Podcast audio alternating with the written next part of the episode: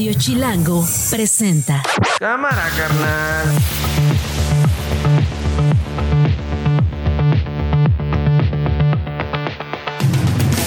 ¿Cómo están? Bienvenidas, bienvenidos. Es miércoles 11 de octubre, la una de la tarde. Soy Nacho Lozano y esto no es un noticiero. Así suena el mediodía. Muy, muy agradecidos porque sin esta ayuda no hubiera sido posible eh, el salir tan pronto de, de aquí de, de Israel. Claro, simplemente el gracias por estar aquí por nosotros, gracias por, por venir, gracias por preocuparse, gracias por darnos esa esperanza. Creo que fueron frases eh, comunes de toda la gente y que nos motivaron a nosotros a seguir con, este, con esta misión salvo un caso en Piguamo, que fíjense, Piguamo no estaba en los 23 municipios eh, catalogados como de riesgo por Conagua, pero en Piguamo una persona a medianoche trató de cruzar un río y falleció ahogado, pero más allá de ese caso en específico, no hubo ningún otro fallecimiento en los municipios de la costa con saldo blanco y yo creo que eso es algo que habla también del trabajo de prevención que se hizo, de la ayuda de la población para evitar situaciones de riesgo.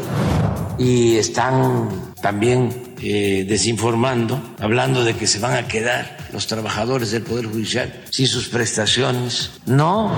General de División, Diplomado de Estado Mayor, Salvador Cienfuegos Cepeda, quien se desempeñó como director del Heroico Colegio Militar del 16 de noviembre de 1997 al 1 de diciembre del año 2000 y desempeñó el cargo de secretario de la Defensa Nacional del año 2012 al año 2018. Conforme a la convocatoria, una vez que se cerraron las listas de inscripción, los consejos estatales sesionaron para recomendarnos desde lo que fue su evaluación, su punto de vista sobre qué perfiles deberían ir a la encuesta final. Dos hombres, dos eh, mujeres. Me voy al Estado de México, ahí está mi colega José Ríos, transportistas del Estado de México. Tienen bloqueos en este miércoles en importantes vialidades de la entidad Pepe. ¿Siguen vigentes, siguen activos estos bloqueos o ya se está desfogando el tránsito? Adelante. ¿Qué tal, Nacho? Buenas tardes. Un saludo con gusto a ti y a quienes escuchan por Radio Chilango. Y pues bueno, básicamente la situación se mantiene intacta desde la, esta mañana de este miércoles y derivado a diversos bloqueos realizados en los límites de la zona metropolitana del Valle de México, en la Ciudad de México y el Edomex, por estos grupos transportistas y también de diversos comerciantes quienes eh, pues piden la ayuda del gobierno de Delfina Gómez para solucionar una situación muy interesante, Nacho, en cuestión de eh, grupos de extorsiones que se hacen pasar por estos sindicatos en contra de comerciantes y los mismos transportistas, por lo que, pues bueno, los accesos hacia la Ciudad de México y al Estado de México, respectivamente, pues aún se encuentran bloqueados. Avenida Central Carlos J. González, así como en la autopista México-Pachuca, así como en la México-Toluca. Así que, pues bueno, a los automovilistas, pues tomar precauciones viales sobre esta situación, las cuales, pues lamentablemente, aún mantienen eh, establecido. Este Oye, Pepe,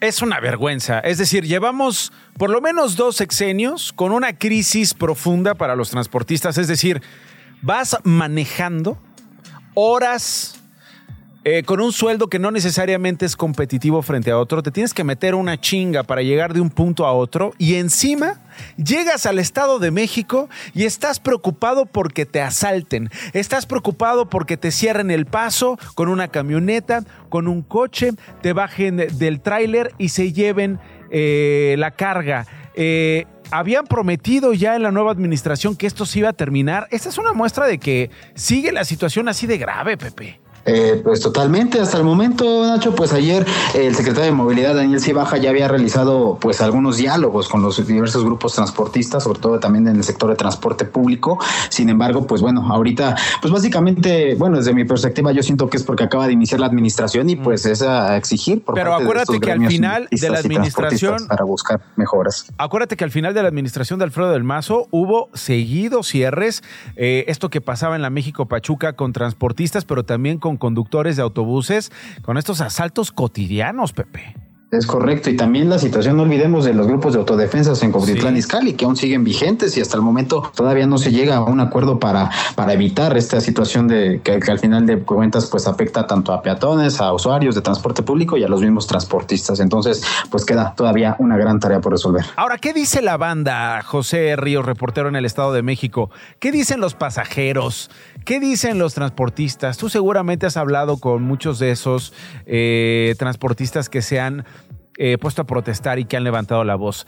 Es que las autoridades están coludidas, es que no hacen la chamba, es que dan el avión o a lo mejor cuidan un día, cinco días, una semana y después ya no.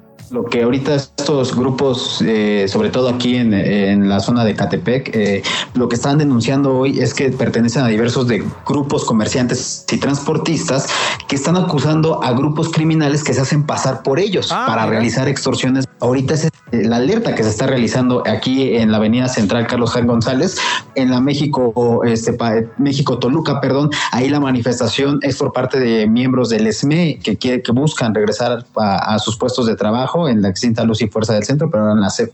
Sin embargo, pues bueno, llama mucho la atención esta primera protesta Pues sí. que te estoy diciendo, porque es una situación que también llama muchísimo la atención, ¿no? Te agradezco mucho el reporte, José Ríos, reportero en el Estado de México. Radio Chilango.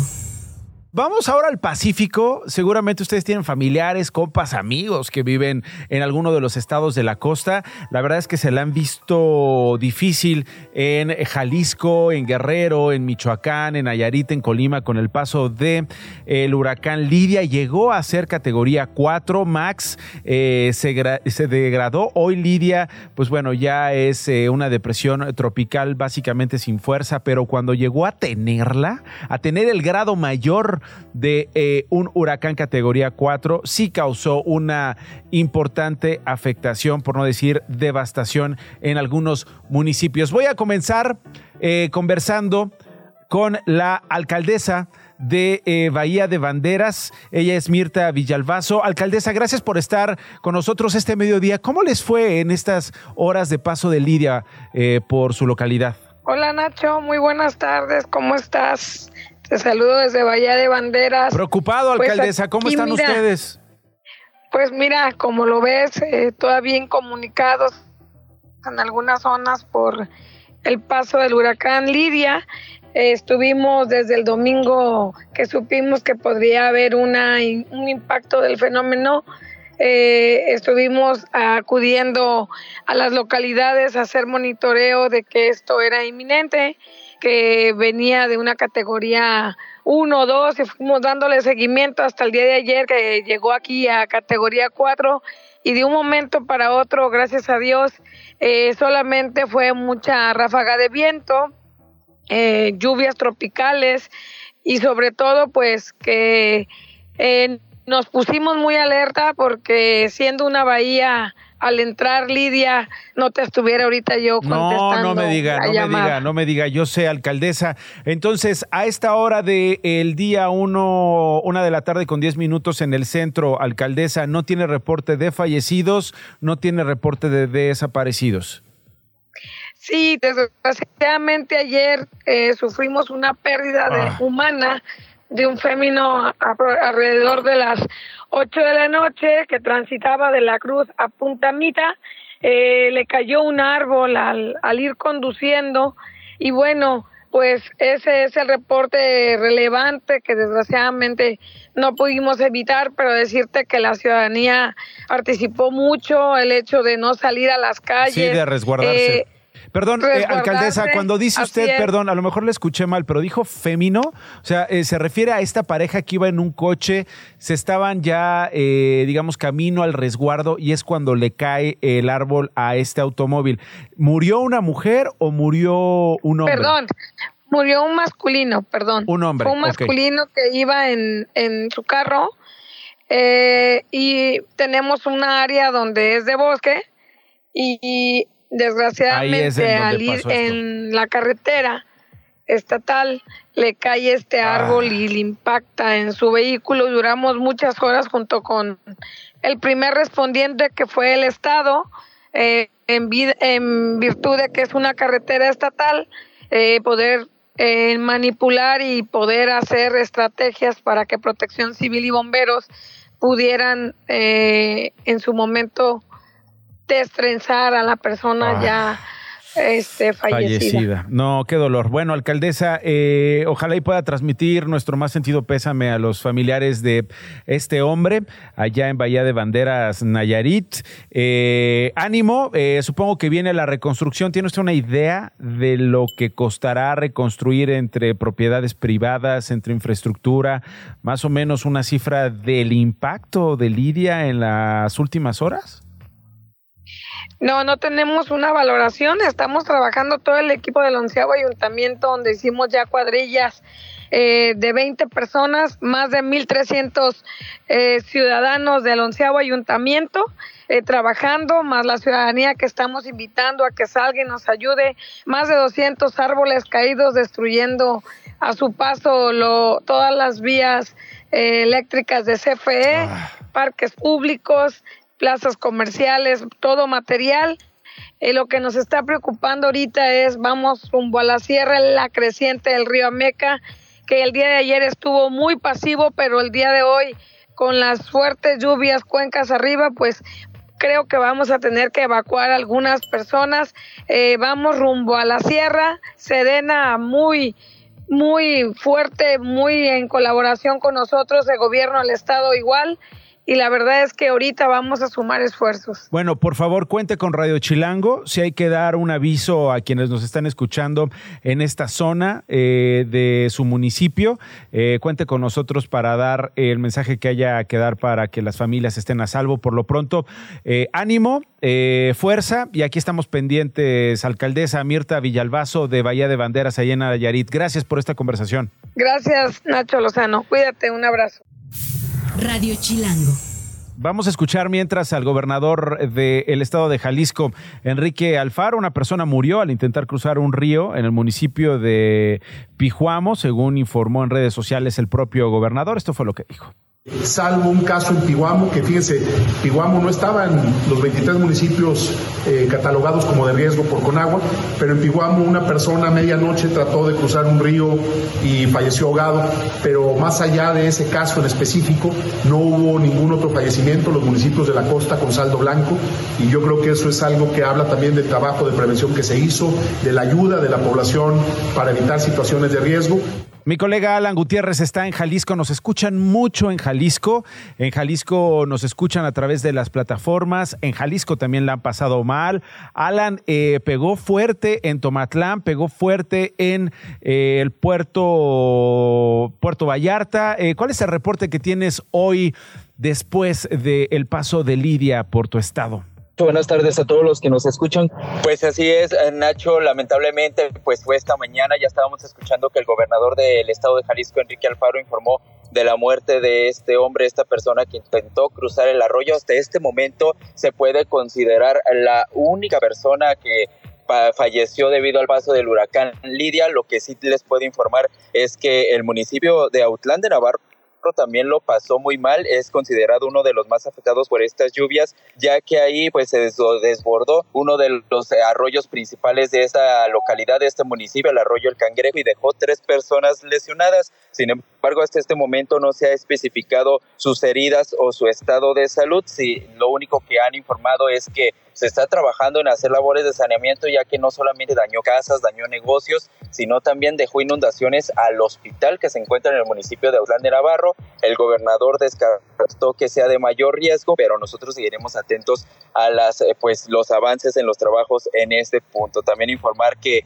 eh, las clases siguen suspendidas en el estado de Jalisco y sobre todo en los municipios de la costa de Jalisco también se suspende el servicio todavía del transporte público debido pues a las consecuencias que dejó el paso del huracán Lidia en estas costas, Nacho. Muy bien, Alan, muchísimas gracias por tu reporte. Cinco, cinco los muertos confirmados hasta hoy, dos en Jalisco, uno en Nayarit, este que nos decía la presidenta municipal que ocurrió ahí en Bahía de Banderas cuando se cae este árbol sobre este coche, y dos más en el estado de Guerrero que ya había sufrido el impacto de estos meteoros desde hace días.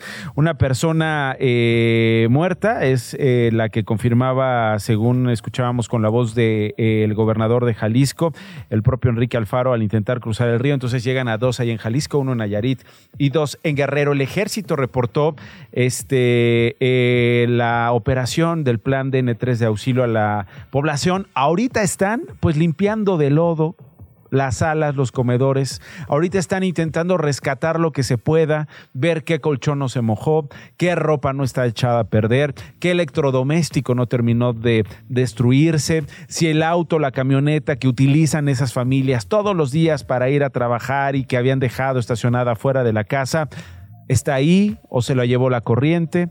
Muchos incluso, pues bueno, lo supieron en el propio momento, durante la tarde, eh, durante la noche eh, pasada o incluso esta madrugada, viendo cómo sus bienes se iban, desaparecían en cuestión de segundos. Eh, ¿Qué les digo yo de animales? ¿Qué les digo yo de animales de granja, de animales de compañía, que también desafortunadamente eh, sufrieron esta furia? De Lidia, la coordinadora de protección civil, enunció el despliegue de 32.293 elementos de Fuerzas Armadas. Digo, nomás para que nos hagamos una idea, de la magnitud del impacto, ¿no? O sea, es decir, ya está muy normalizado esto de pasó el huracán y ay, sí, pobrecitos, la destrucción. No, van 741 vehículos para apoyar en la reconstrucción. Están usando cuatro cocinas comunitarias en la zona. Son nueve aeronaves que están haciendo puentes humanitarios para llevar ayuda, para llevar herramientas, para ayudar a la población. Decía la alcaldesa de Bahía de Banderas para que nos ayuden a limpiar, para que nos ayuden a quitar los árboles que se cayeron porque no podemos. Son 13 embarcaciones en esta zona del Pacífico que también están involucradas en estos planes de protección civil del gobierno federal y 403 equipos especializados. Lidia y Max, porque fueron dos, son el décimo segundo y décimo tercero ciclones con nombre de esta temporada en el Pacífico. Se han formado Adrián, Beatriz, Calvin, Dora, Eugene, Fernanda, Greg, Gil, Hillary, Irving, Jova y Kenneth. Pero pues estos sí se dejaron sentir con fuerza. Esto no es un noticiero. ¿Qué viene para las próximas horas? Va a estar duro en el centro del país, aquí en la Ciudad de México va a estar lloviendo, en el Estado de México seguiremos teniendo lluvias. ¿Qué va a pasar en el Pacífico? Bueno, las respuestas a estas dos preguntas las tiene Berenice Peláez, ella es meteoróloga de Conagua. Berenice, bienvenida. ¿Qué tal Nacho? Muy buenas tardes. Pues efectivamente, como bien comentas, eh, Max y Lidia han dejado bastante lluvia e incluso permítanme comentarles que el registro que tenemos de precipitación para Colima fue de 302.4 milímetros y para Michoacán fueron 323 milímetros en 24 horas que dejó este sistema. Eh, ahora los remanentes de, de Libia ya se están desplazando hacia el noroeste, sin embargo todavía se van a mantener las condiciones para lluvias puntuales muy fuertes en los estados de Sinaloa, Nayarit, Jalisco, Colima, Michoacán y hacia el noreste, perdón, para Nuevo León y Tamaulipas. Incluso eh, para aquí el centro del país estamos teniendo cielo de medio nublado a nublado, va a prevalecer también la condición para algunas lluvias aisladas, prácticamente son nubes eh, bajas y medias, entonces nos dejarían algunas lloviznas en el transcurso del día, pero para el Estado de México, para la porción suroeste, sí estamos pronosticando lluvias puntuales fuertes. Mm. Entonces hay que estar atentos por los remanentes todavía de Lidia.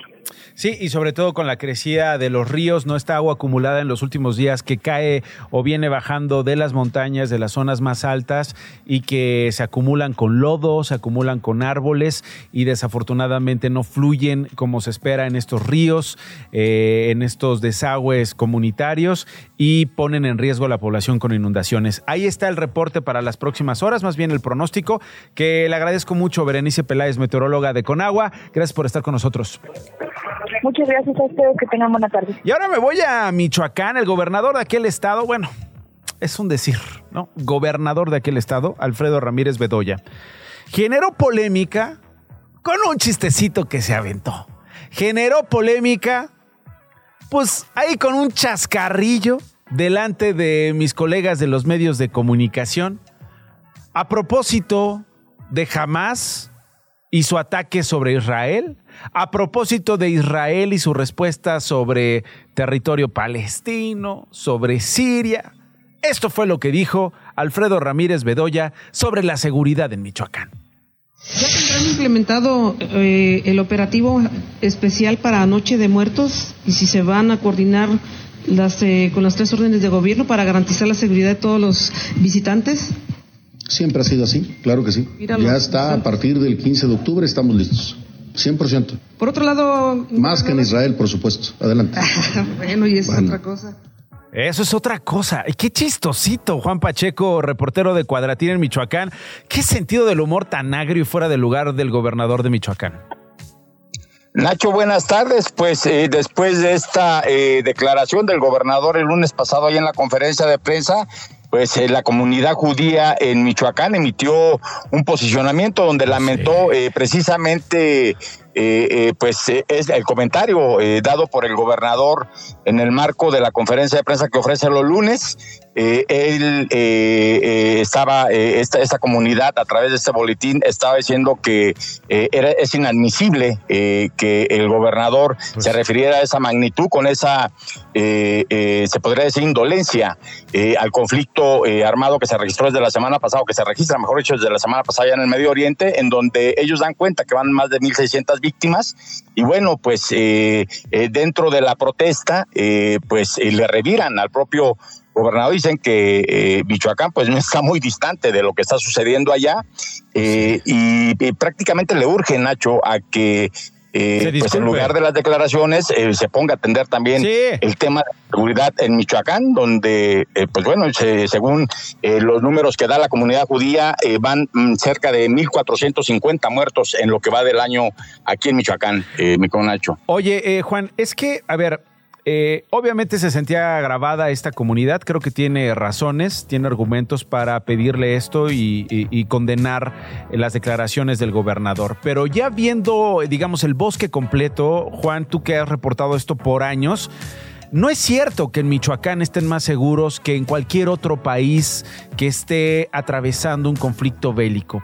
No es cierto porque se ve ahí la crisis de los grupos delincuenciales, ahí están las autodefensas, ahí están los ataques a liderazgos comunitarios, ahí están los ataques a los transportistas, eh, los delitos que se cometen todos los días en las ciudades eh, de Michoacán. No es cierto que, que una seguridad eh, como la que pueda proveer Michoacán esté por encima de algún país en guerra. Eh, pues no, yo, de hecho eh, iría más allá, Nacho, ¿no? No solamente Michoacán, sino el país completo. Pues sí. Eh, pero hay que recordar que, bueno, Michoacán es un ícono, es un ícono incluso por la... ningún estado en la historia reciente, Nacho, ha sido incursionado por el gobierno federal como lo fue Michoacán, en el 2013, tras la crisis de los caballos templarios y, el, ordenamiento de Enrique Peña Nieto para la creación de una comisión para la paz y la seguridad. No, bueno, y antes, y antes con Felipe Calderón y antes con Felipe Calderón en la operación limpieza en el 2008. Exactamente, y, que, y que no pudo contener el Estado en, en su momento, entonces interviene eh, de manera más directa ya el, mandato del presidente Enrique Peña Nieto y a, y a pues partir de ahí eh, Michoacán eh, pues se ha manejado, eh, no ha podido salir de este contexto de violencia, sigue dentro del top 7 del top 8 más o menos de los estados con mayor conflicto, con mayor presencia de grupos armados y por supuesto con zonas muy inestables como es esta región de la Tierra Caliente que está en permanente disputa entre el cártel Jalisco Nueva Generación Nacho y por supuesto los grupos locales, estos reductos que quedan el cárter de los caballos templarios, hoy empoderados en este grupo conocido como los Viagra. Juan Pacheco, reportero de Cuadratín, Michoacán. Te mando un abrazo, Juan. Cuídate mucho. Otro de vuelta, Nacho. Las noticias de una. A esta hora, Glo Hernández en FA, en corto. Lo más importante, Glo. Muy buenas tardes, Nacho. Y lo más importante del día de hoy, Morena anunció que el viernes se darán a conocer los nombres de los aspirantes a las ocho gubernaturas y a la jefatura de gobierno de la Ciudad de México. Dijo que van a garantizar la paridad de género en las candidaturas. Conforme a la convocatoria, una vez que se cerraron las listas de inscripción, los consejos estatales sesionaron para recomendarnos desde lo que fue su evaluación, su punto de vista sobre qué perfiles deberían ir a la encuesta final. Dos hombres, dos eh, mujeres. Una brigada de Médicos Sin Fronteras llegó a Juchitán, Oaxaca, para ayudar de manera gratuita a los más de 2.000 migrantes que transitan por la zona. Estiman brindar hasta 100 consultas diarias de atención psicológica y médica. Por el delito de lesiones leves, un juez vinculó a proceso a Alberto Azaid, de 14 años, quien atacó a su maestra en una secundaria de Coahuila. El juez argumentó que el menor actuó bajo emoción violenta. Ahora tiene que firmar ante la autoridad competente cada 15 días. La UEFA eligió a Reino Unido e Irlanda como organizadores de la Eurocopa 2028. También anunció la organización conjunta entre Italia y Turquía para la edición 2032 del torneo continental, en el que participarán 24 naciones en un total de 51 partidos. Estás escuchando Esto no es un noticiero con Nacho Lozano. Una y media y la guerra que se desató en Israel, eh, la guerra que se desató en Palestina, los ataques eh, de Siria de los últimos días que vinieron después de esto que ocurrió el fin de semana nos distrajeron. Eh, y pues con justa razón, ¿no? De un galardón importante de esta semana de los premios Nobel que da la Academia Sueca, la Real Academia Sueca de Ciencias. Y hay un, hay un premio que eh, eh, a mí me dieron muchas ganas de comentar con alguien eh, que además enseña todos los días en la universidad, que tiene esta formación feminista, esta formación económica de Yanira Navarrete. Ella es académica de la Facultad de Economía en la Universidad Nacional Autónoma de México. De Yanira, ¿cómo estás? Qué gusto saludarte. Bienvenida a Radio Chilango. Hola Nacho, gracias por invitarme a comentar. Al contrario, Claudia Goldín, sí, es una gran noticia. Mira, una profesora de la Universidad de Harvard, galardonada el lunes con este premio Nobel de Economía. Digo, estoy hablando de esto dos días después, pero creo que nunca es tarde para, para, para comentar un poco el perfil de Claudia Goldín o de Goldín. Eh, ¿Quién es? Y sobre todo, ¿por qué le dan este galardón? Dado que lleva años investigando, documentando, dándonos elementos de estudio a profundidad sobre la brecha salarial que existe entre géneros de Yanira y particularmente cómo esta brecha salarial pone en una clara desventaja, la sigue poniendo o la sigue poniendo a, a las mujeres en esta desventaja, siendo pues entre otras cosas lo mismo, pero por menos sueldo, eh, las mujeres, eh, menos oportunidades, menos toma de decisión y el impacto social que esto tiene, ¿no?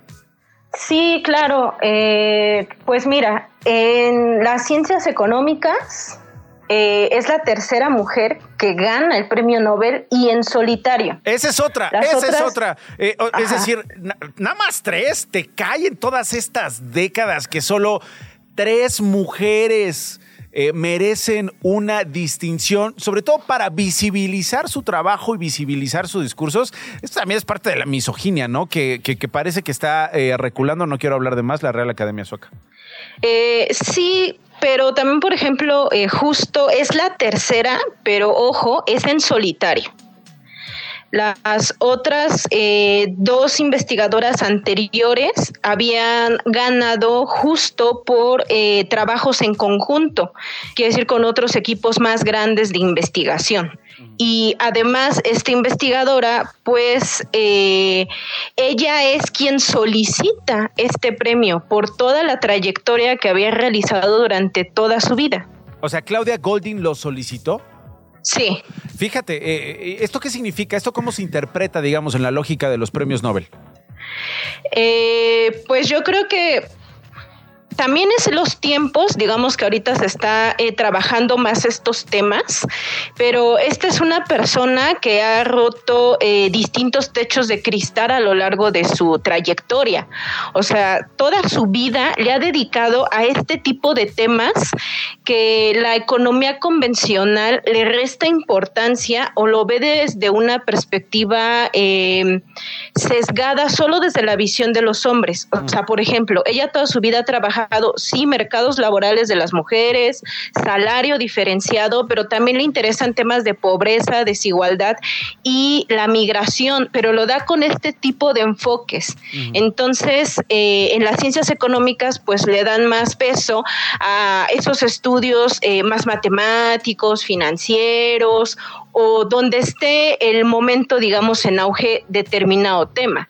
Pero sobre todo ella es historiadora económica. O sea, aparte que, que, impulsa esta, esta parte y yo creo que le da un pequeño refresh a toda la ciencia económica porque tú dices, o sea, tiene dos días que ganó, ya se sabía un poco antes, pero está haciendo que todas las corrientes de las ciencias económicas este, vuelvan a debatir este tipo de nuevas perspectivas ¿no? de investigación.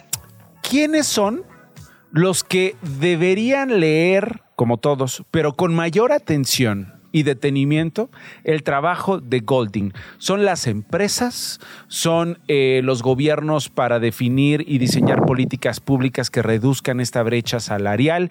¿Quiénes son, Deyanira? Pues la verdad es que todos, ¿eh?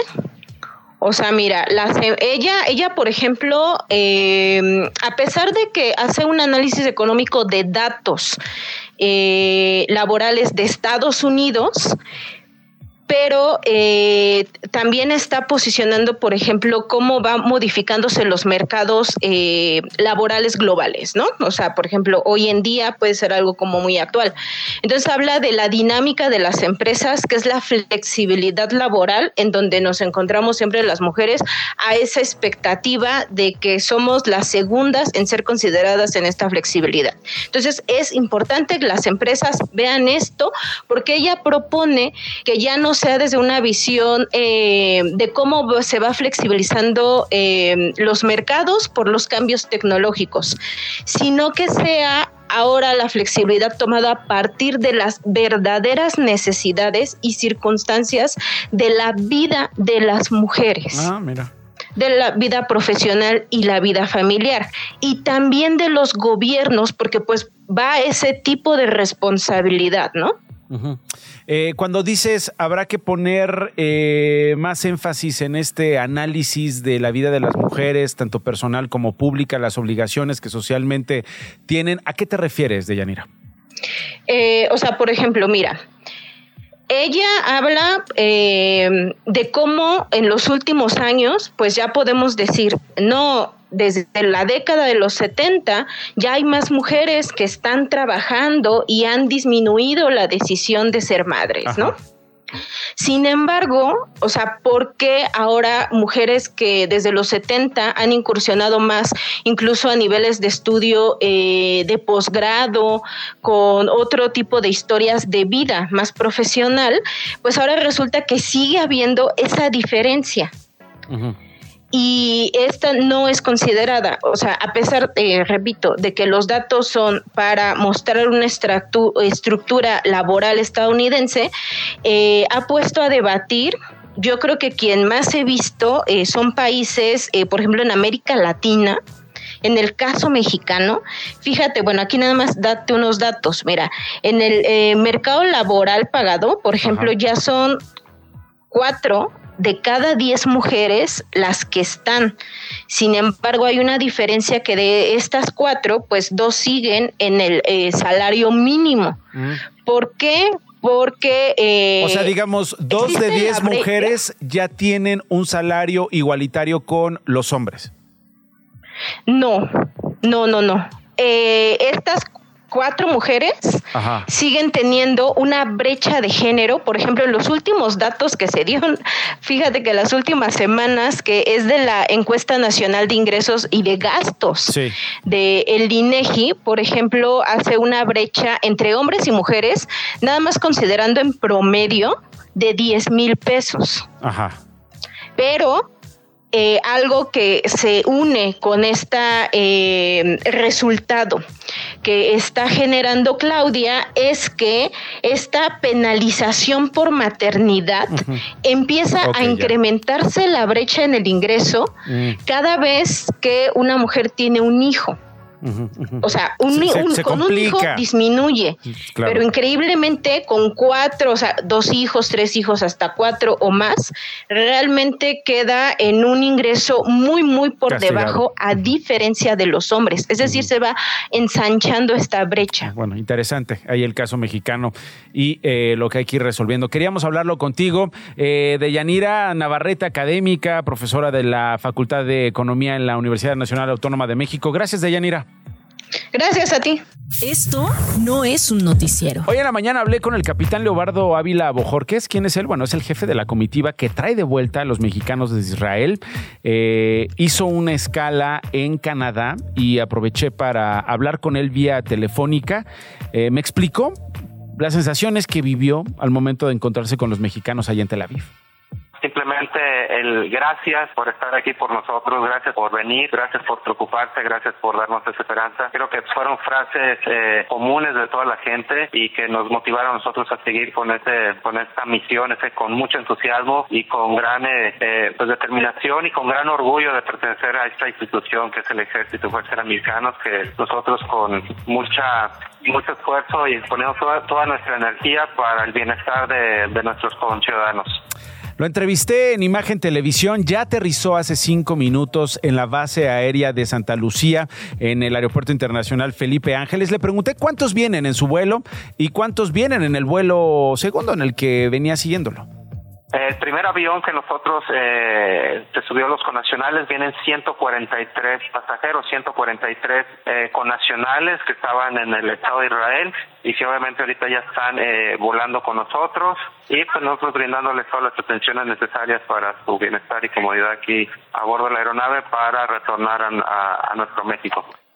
Dije que aterrizó en el AIFA, no, aterrizó en Estados Unidos. Sobre más misiones de rescate, el capitán nos dijo que esa sería una decisión de las instituciones involucradas, es decir, la Cancillería, el gobierno mexicano, el gobierno federal va a decidir si va a ir por los otros cientos de mexicanos que se anotaron en la lista para regresar. El presidente estimaba casi mil, eh, ellos están regresando cerca de 300. Y aproveché también para preguntarle, ¿hubo un momento en que corrían riesgos, en que había una amenaza mientras estaban llegando a Tel Aviv? En ningún momento, Nacho, aquí este, siguen todos los protocolos bien establecidos, los protocolos que las autoridades aeronáuticas eh, de los diferentes países por donde espacio aéreo nos indican, nos han indicado, y obviamente lo que es el Estado de Israel, ¿no? La autoridad aeronáutica nos indicaron por ahí ciertos protocolos que debíamos de seguir y los seguimos, y obviamente nosotros analizando los riesgos, y al ver que no existían riesgos potenciales, pues eh, se llevó a cabo esta, esta operación. Y ahora sí se los doy correcto. El primer primer vuelo aterrizó hace unos instantes en el Aeropuerto Internacional de Raleigh Durham en Carolina del Norte, en los Estados Unidos de América, que es la última escala antes de venir a México, antes de aterrizar en la base aérea militar de Santa Lucía. El segundo vuelo que está repatriando mexicanos, a otros 140 aproximadamente, salió hace unos minutos del aeropuerto de Gander, en Canadá, con destino a Raleigh, a Carolina del Norte. Esto no es un noticiero. Edgar Segura, reportero de Chilango. Van a peatonalización, van a peatonalizamiento, van a peatonalizar, ¿o qué es peatón a volver peatonal, peatonalizar? Eso es la palabra, ¿no? No, me costó trabajo, Edgar. Yo no sé si tú lo puedes decir, pero van a pues. peatonalizar el Zócalo. Buenas tardes, Nacho. Pues en términos más sencillos, el, el Zócalo va a ser totalmente peatonal. Ah, sí, ya, confirmado. Es lo que es lo que propone el jefe de gobierno en la Ciudad de México, Martí Batres, eh, en su informe de gobierno del pasado viernes. Él presentó 25 acciones que va a llevar a cabo en los próximos 100 días y una de esas fue proponer al Congreso de la Ciudad de México o a los reglamentos correspondientes la peatonalización del Zócalo de la Ciudad de México.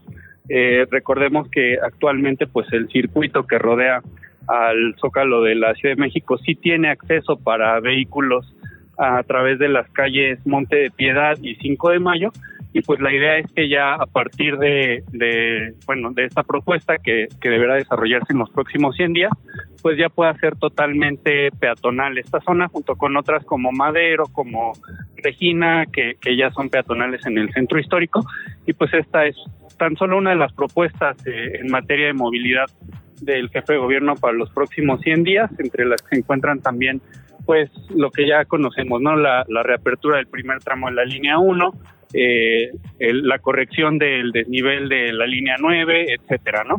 Oye, no está mal, Edgar, ¿no? Eh, quitarle espacio a los coches, dárselo a los peatones, esta peatonalización seguramente va a cambiar el rostro, la dinámica del centro histórico y particularmente de las calles alrededor del Zócalo. Así es, Nacho. Fíjate que hemos estado siguiendo mucho el, debate en redes sociales que se generó en torno a esta propuesta y la verdad es que la mayoría de las de los comentarios de, la gente en, chilango.com pues han sido eh, a favor de esta medida, ¿no? De, darle más espacios a, a la gente para caminar, para disfrutar de su ciudad, no necesariamente en vehículos y pues habrá ver habrá que ver también pues cómo lo, lo toman por ejemplo comerciantes del Zócalo que creo que también les puede beneficiar para pues tener a más visitantes no más clientes también y más comercio. Ahí está el asunto. Muchísimas gracias Edgar Segura reportero de Chilango. Un abrazo una con 46 el álbum con Joana Pirot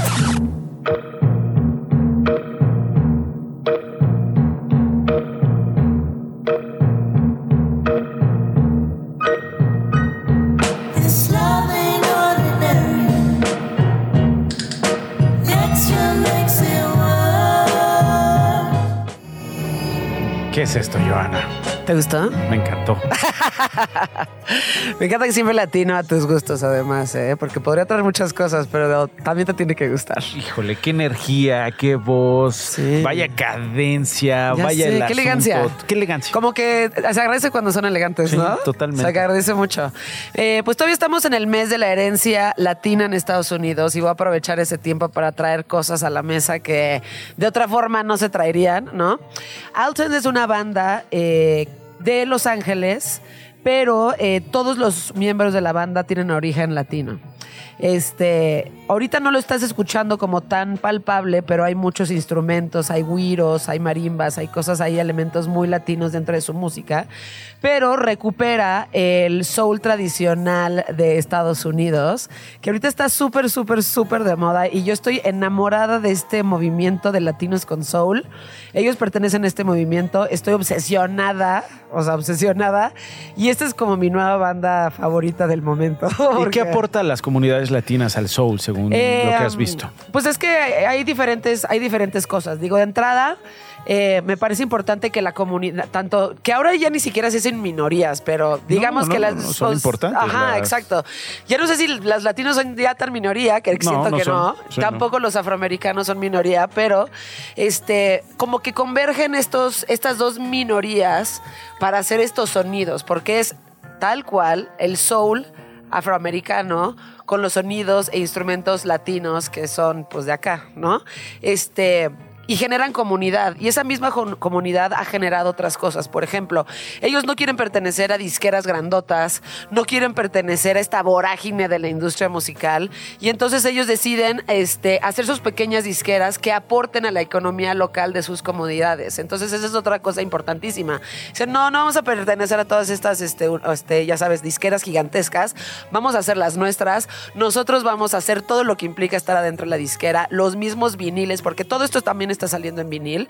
Entonces es una forma de generar comunidad a través de la música, pero además crear economía local para las comunidades latinas y africanas, afroamericanas o afrodescendientes en Estados Unidos. Sí, eh, los latinos son, digamos, el grupo étnico eh, más importante entre las minorías. Hay una discusión pública de por qué hablar de minorías o mayorías, por qué no hablamos de presencias. Entonces Claro. le quitan lo de minoría y dicen Claro. es un grupo que representa el 19%. Claro. ¿No?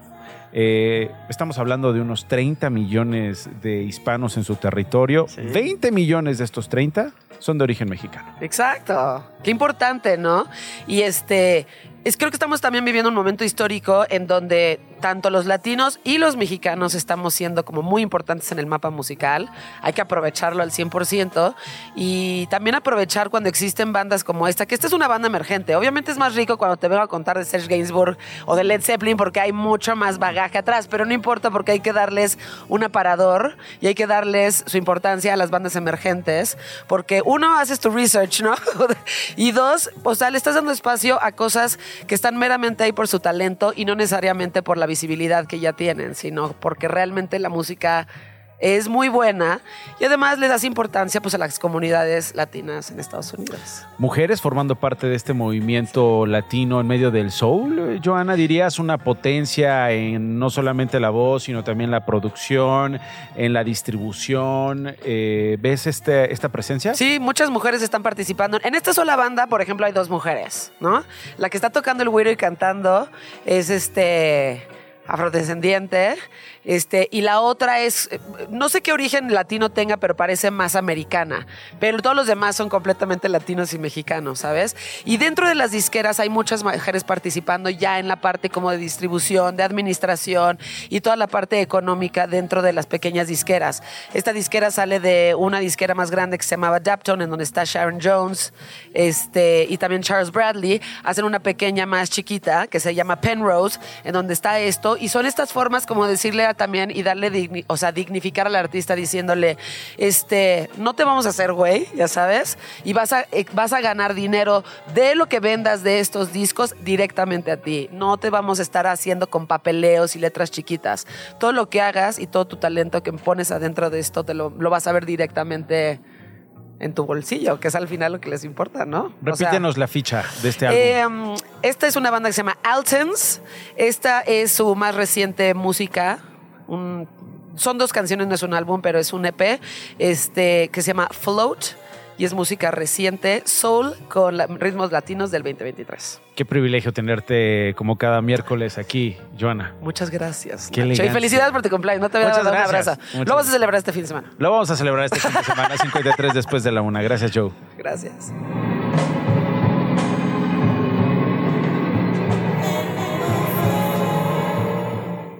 Las noticias de una.